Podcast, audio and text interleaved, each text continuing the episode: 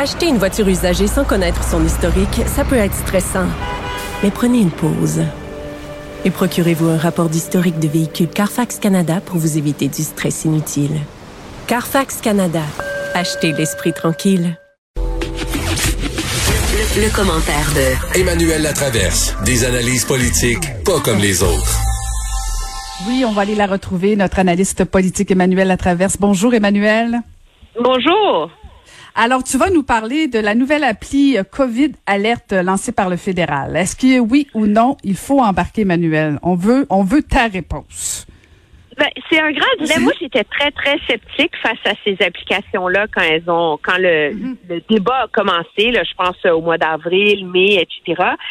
Mais ce qui est intéressant, c'est de voir comment le, le, gouvernement fédéral a procédé pour cette application-là. Premièrement, pour expliquer aux gens comment ça fonctionne.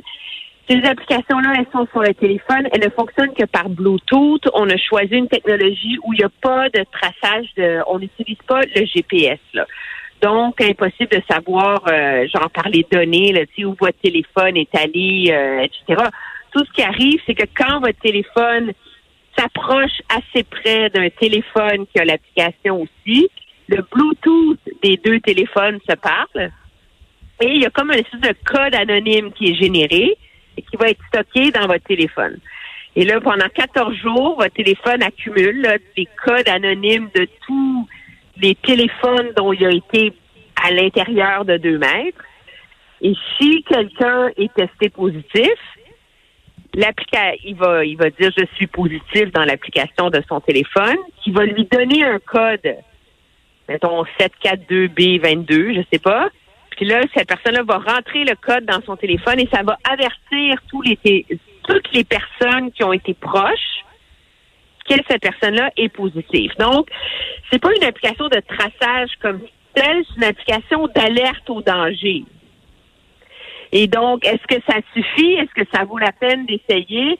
Moi, ce qui m'a rassuré, je dirais, c'est que euh, le commissaire à la vie privée fédérale et le commissaire à la vie privée de l'Ontario disent que d'après les informations qu'ils ont reçues, les communications qu'ils ont eues, tous les mécanismes pour protéger la vie privée possible, euh, à la lumière de ce qu'on sait, ont été mis en place. Donc, il n'y a pas une inquiétude à notre vie privée. L'application connaît pas nos noms, connaît pas notre adresse, connaît pas qui on est, etc. Donc là, pour l'instant, l'appli est seulement disponible en Ontario parce qu'elle est en train d'être testée là, pour voir si tout fonctionne bien, etc. Puis elle va être déployée graduellement dans les autres provinces. Sauf au Québec, on ne sait pas encore ce qui va arriver. Parce que le gouvernement du Québec, lui, a mené ses propres euh, euh, sa propre consultation publique, puis euh, se donne jusqu'au mois de septembre pour euh, finalement décider s'il va embarquer ou non dans cette application-là. Mais toi, tu, tu m'as l'air plus sceptique. Ah, ben, en fait, j'avais le même le même scepticisme que toi au départ parce que bon, moi, je, suis toujours inquiète quand le gouvernement fédéral ou même provincial, peu importe, quand un gouvernement décide de jouer dans l'informatique, je t'avoue que j'ai comme une petite lumière jaune là. Et, ah je reste sur mes gardes. Oui, c'est ça. À peu près, c'est à peu près ce son-là, mais j'aurais pas osé le faire. Mais, mais bon, euh, effectivement, ça m'inquiétait. Puis quand j'ai vu ton sujet, je suis allée la télécharger pour voir ce que ce que ça faisait. Puis effectivement, bon, ben, ça dit que ma région, parce que le Québec dans le Canada est une région. En tout cas, ça c'est un petit commentaire politique. Euh, L'application n'est pas encore dans ma région, alors je ne peux pas la télécharger officiellement. Mais c'est vrai que dès le départ. Euh, ça se veut très rassurant parce que ça dit bon, euh, on, on va pas demander tes infos, tout ça. Mais cela étant dit, je, pense qu'on parlerait à un expert dès que ton Bluetooth est activé, il y a quand même possible euh, des possibilités où quelqu'un pourrait avoir accès à des données. Mais on comprend que c'est pas ça l'intention de l'application. Euh, ils ont tout fait pour pour pour nous protéger. Mais bon, je, je, moi j'étais sceptique. C'est ça le, le le doute, c'est que moi, j'ai été rassurée de voir que le gouvernement a tout fait pour me protéger. Je pense que le gouvernement a fait ses devoirs, puis surtout l'application, ils l'ont développée au Canada avec, entre autres, BlackBerry, là, qui est quand même, la, la, la technologie et l'entreprise qui est euh, maître au monde sur euh, les niveaux de pare-feu, de sécurité, etc pour euh, ce genre de, technologie. Donc ça, c'est rassurant, mais je suis d'accord avec toi que l'inquiétude, c'est est-ce que ces, ces technologies-là sont quand même susceptibles à être hackées, à être piratées par quelqu'un de l'extérieur? Mais là, il y a un on, on, on, embarque dans un, un, moment dans la société où on se rend compte que tu sais le mythe, là, il va y avoir un vaccin au printemps prochain, puis tout va bien aller, là, c'est du n'importe quoi, là, on a compris là. Mais non, ça va être à euh, Noël, ça va être à Noël, Emmanuel. Mais est-ce qu'il va y avoir un vaccin? Est-ce qu'il va être utile? Puis surtout là, faisons un calcul avant que des gens comme toi et moi, on ait accès au vaccin là. Hmm il va avoir du temps qui va passer. Il va falloir euh, vacciner les, les travailleurs essentiels, les gens de la santé, les personnes âgées, etc. Euh, toi puis moi, là, on va être les dernières à passer. Donc, est-ce qu'il y a un moment où il faut essayer d'embarquer dans ces mécanismes-là pour faciliter la, la gestion du risque qui vient avec la pandémie et se donner les moyens de vivre le plus normalement possible. Et je pense qu'il est là le dilemme. Donc moi, je l'ai, je l'ai téléchargé. Puis je vais voir euh, ce que ça donne dans les prochaines semaines, tu sais. Mais je pense, sauf que il, faut dire s'il n'y a pas au moins 60% de la population dans une région donnée, comme tu dis, qui la télécharge, ça sert à rien là. C'est ça, c'est ça. Ben c'est ça. Tu touches euh, au cœur du problème. Et, le deuxième problème, Emmanuel, c'est que c'est bien beau tout ça, c'est bien beau se protéger. Mais quand tu regardes les nouvelles de la fin de semaine, où par exemple tu as les symptômes, tout ça, ou euh, tu eu euh, un contact avec quelqu'un qui a été testé positif et que tu veux te faire tester, ben soit que tu attends quatre heures, soit que tu pas accès aux tests de dépistage.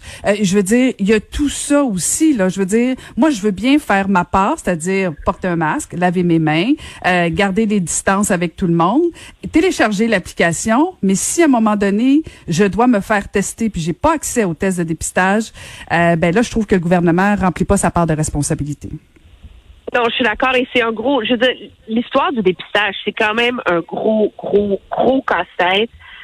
Que le gouvernement n'a pas réussi à résoudre. Il faut pas oublier là, que début juin, c'est même même pas mi-mai, on allait atteindre 15 000 tests par jour, euh, se rendre à 20 000, 30 000, il n'y en avait pas de problème, etc. Puis là, on est rendu début août et on n'est pas encore capable de mettre en place une logistique fonctionnelle pour que l'accès au dépistage soit efficace, rapide.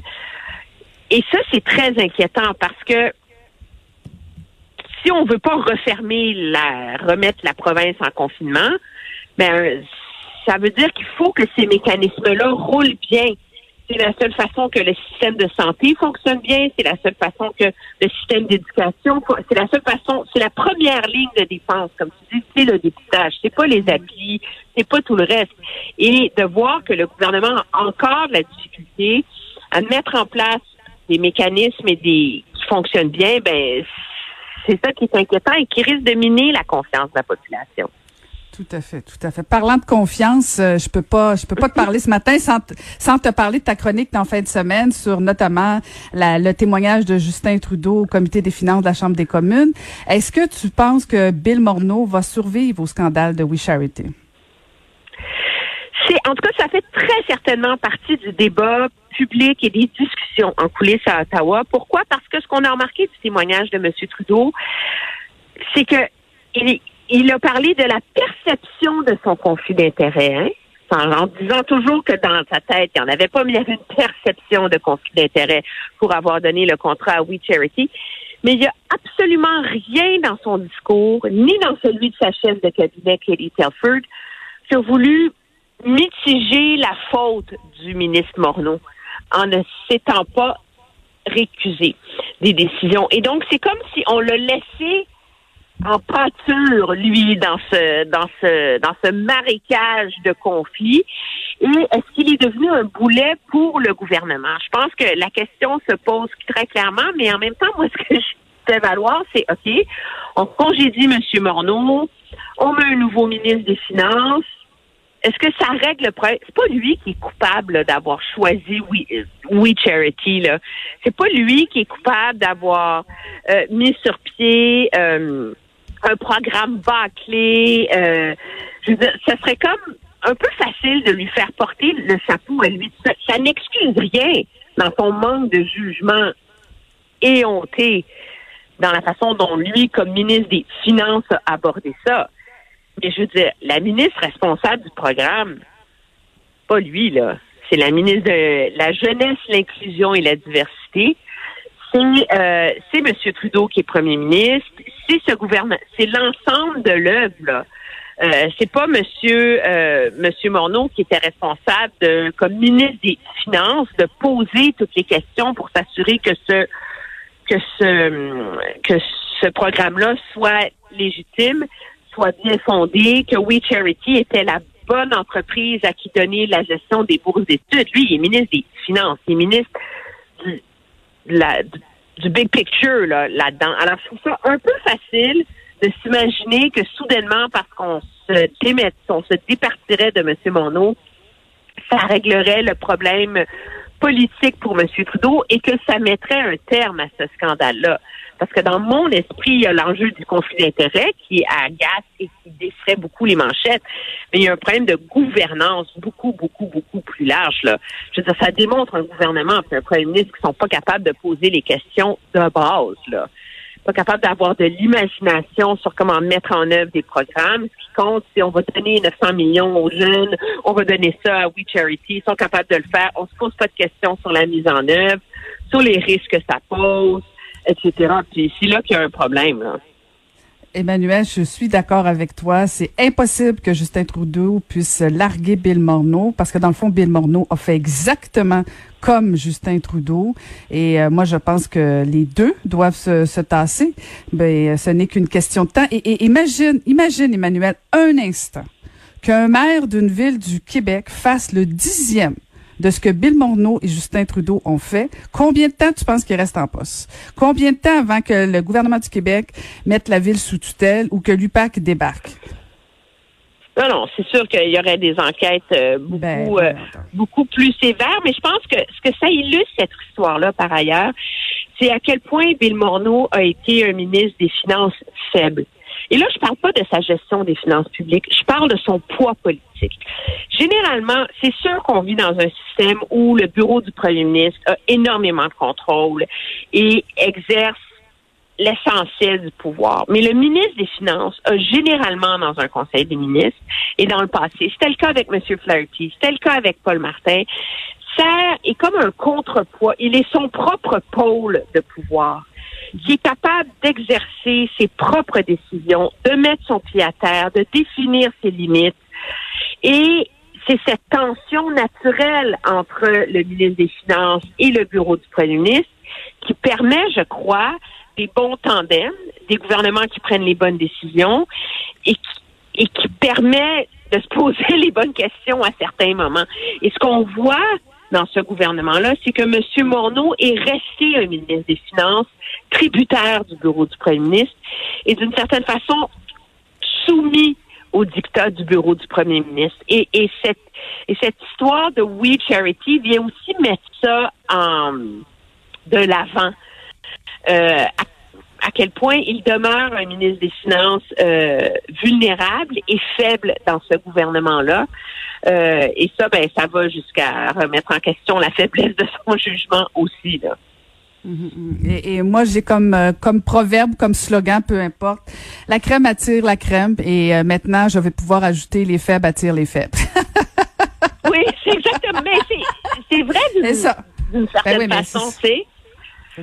Et c'est malheureux parce qu'il était, il était un homme d'affaires immensément respecté, ceci étant dit, qui était vraiment vu comme un ministre qui serait fort et qui mm-hmm. serait capable d'amener des contrepoids euh, à l'approche très euh, politique et fondée sur l'image de ce gouvernement-là. Il était vu comme quelqu'un qui amènerait la substance.